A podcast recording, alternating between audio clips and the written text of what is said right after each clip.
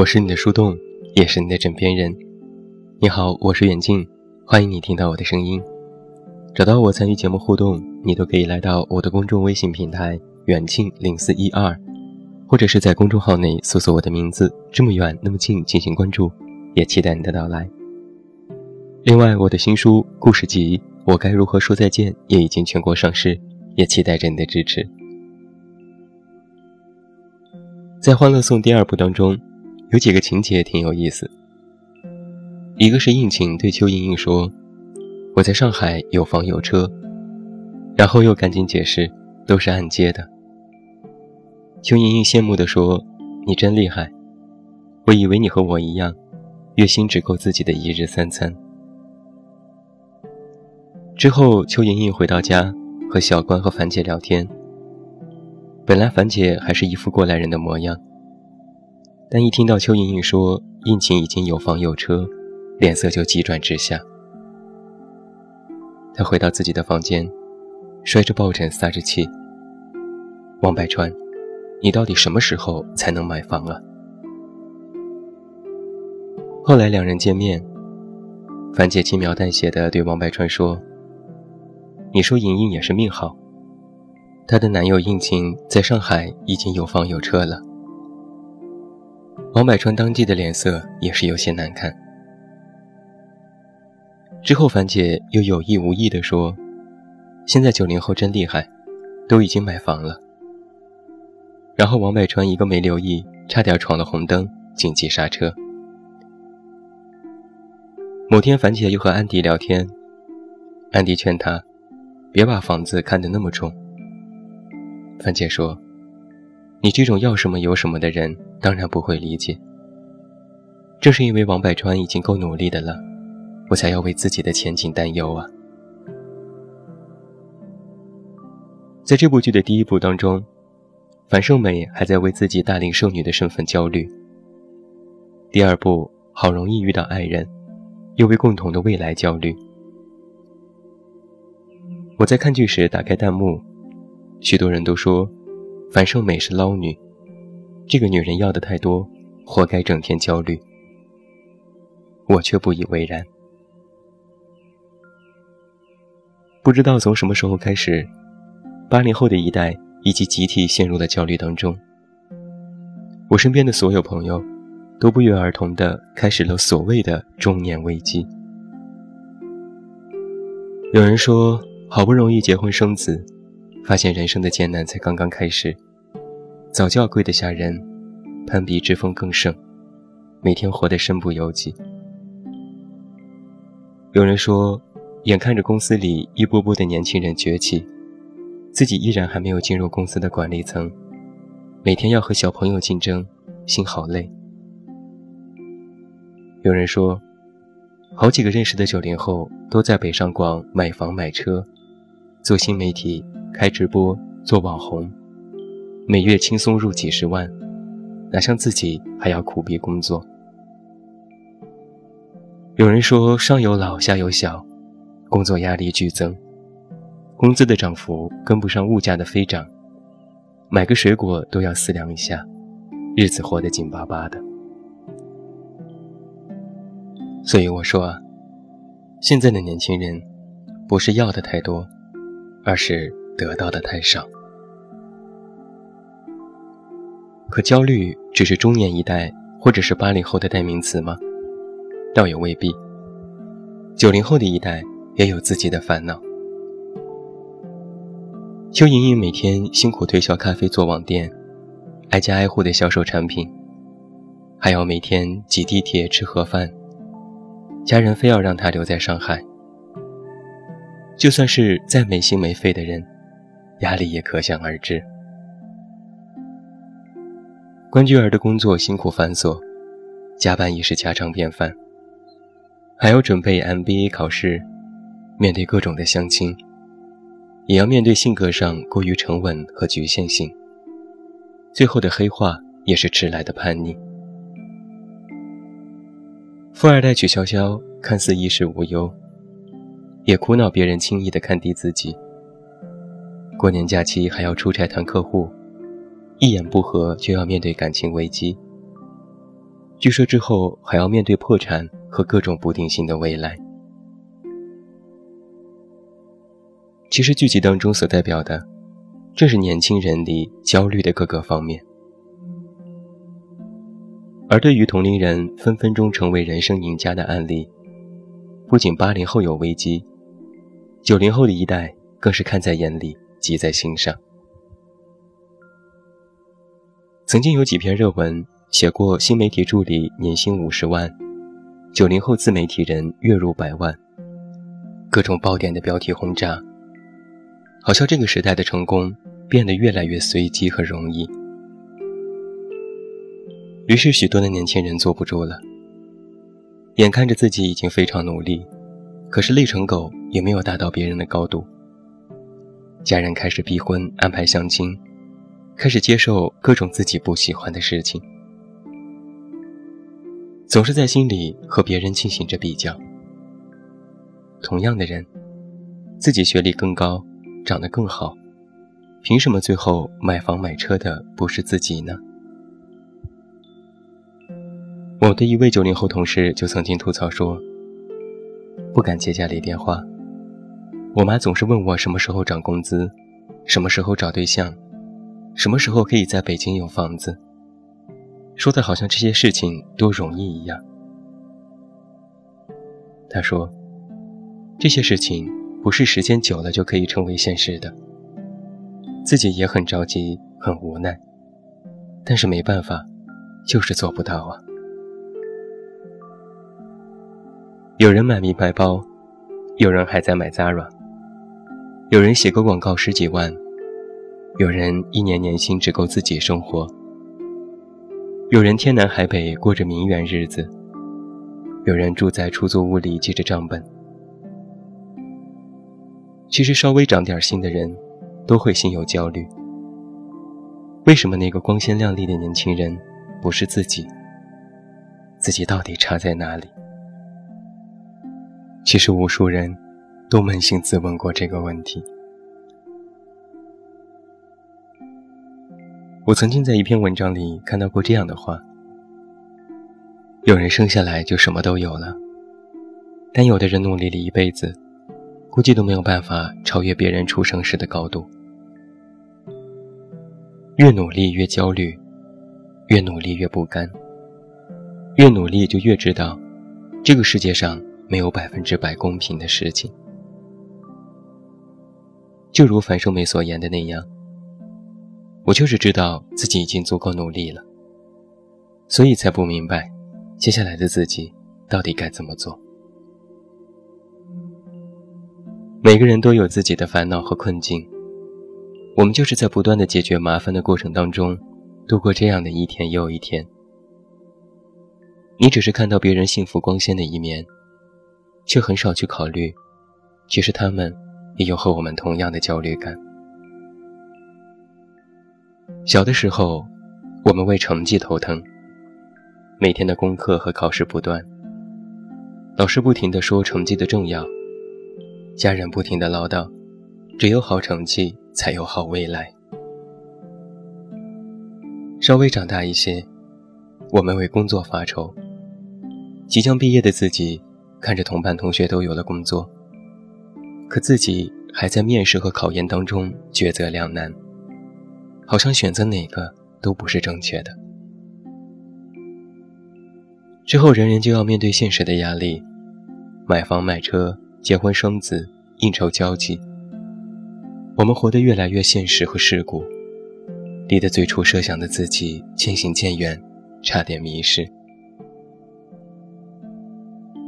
人近中年后，就要开始为孩子而活，忙活孩子的学业和未来，维护自己的家庭和事业的稳定，像极了曾经自己父母的样子。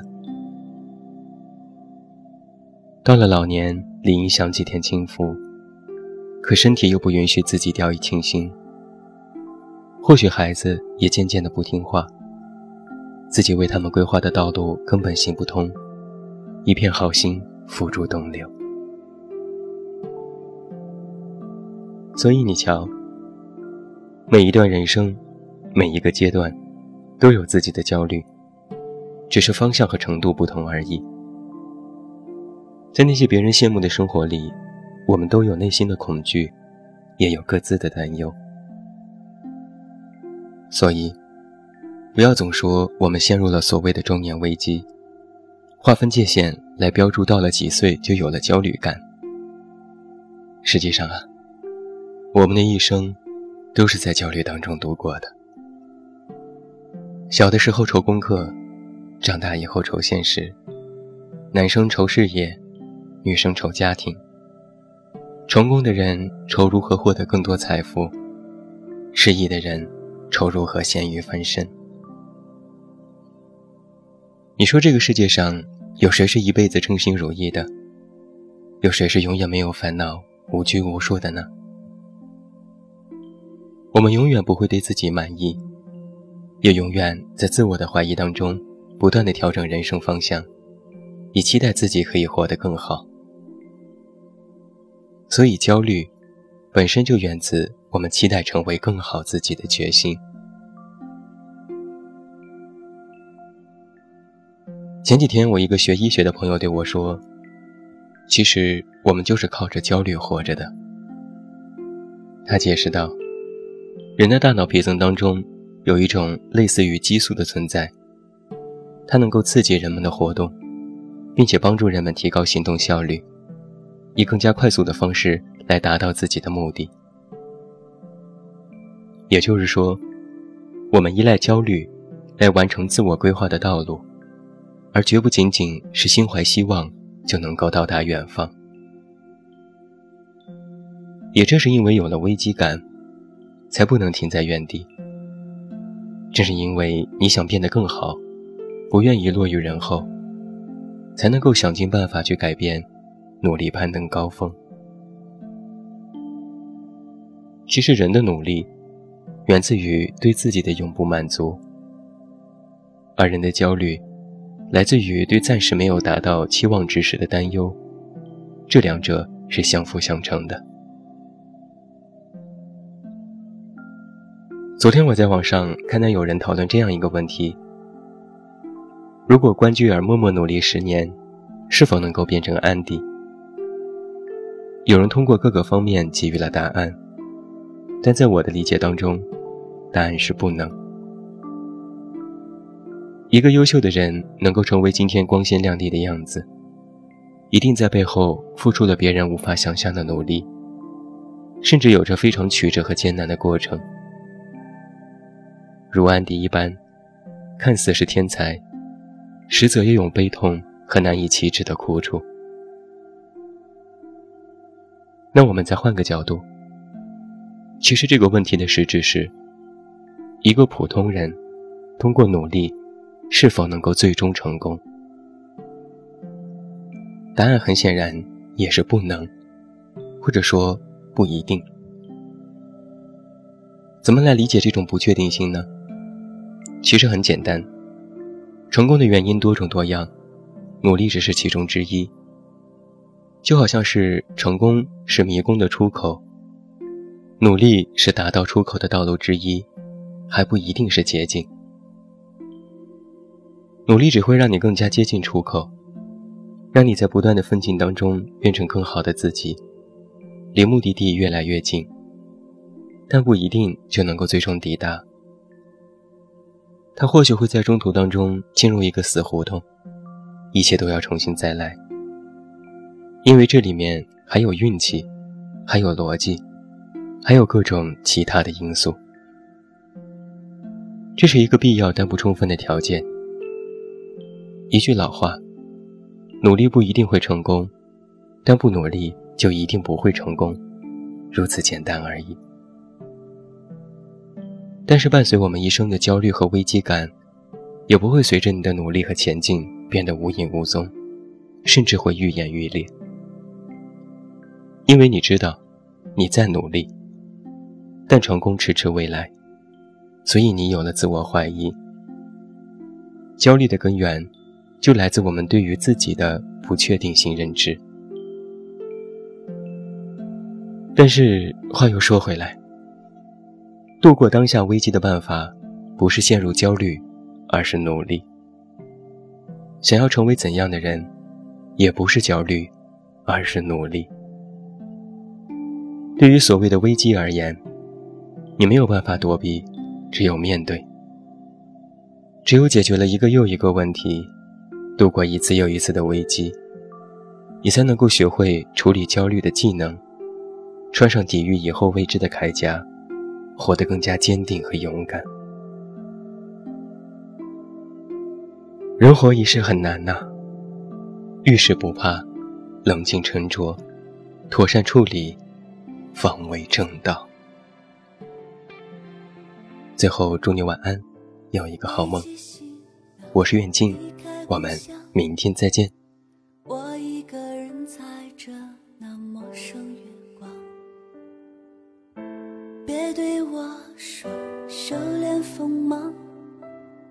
坚持到最后也顽强抵抗，成功路上非死即伤，但别妄想我举手投降。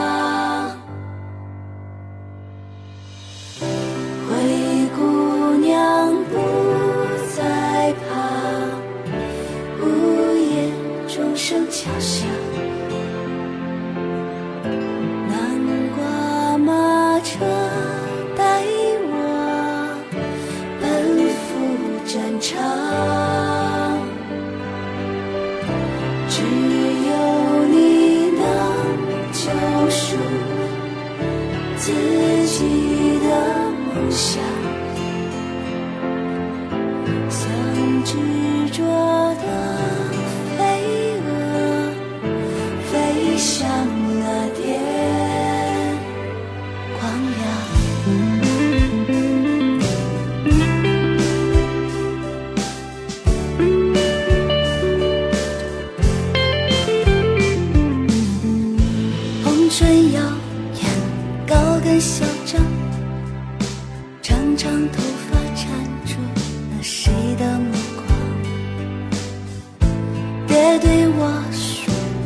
多伤，女人弱点就是为爱痴狂，爱的路上非死即伤，我绝对不会中途逃亡。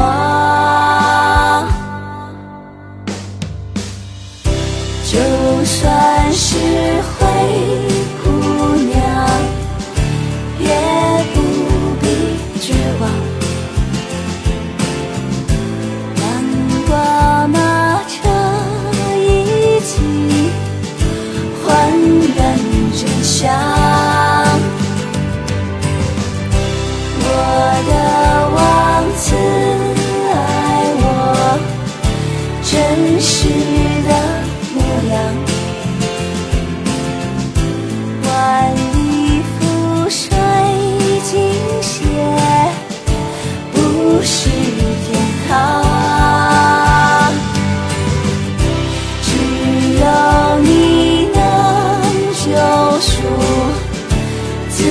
记得。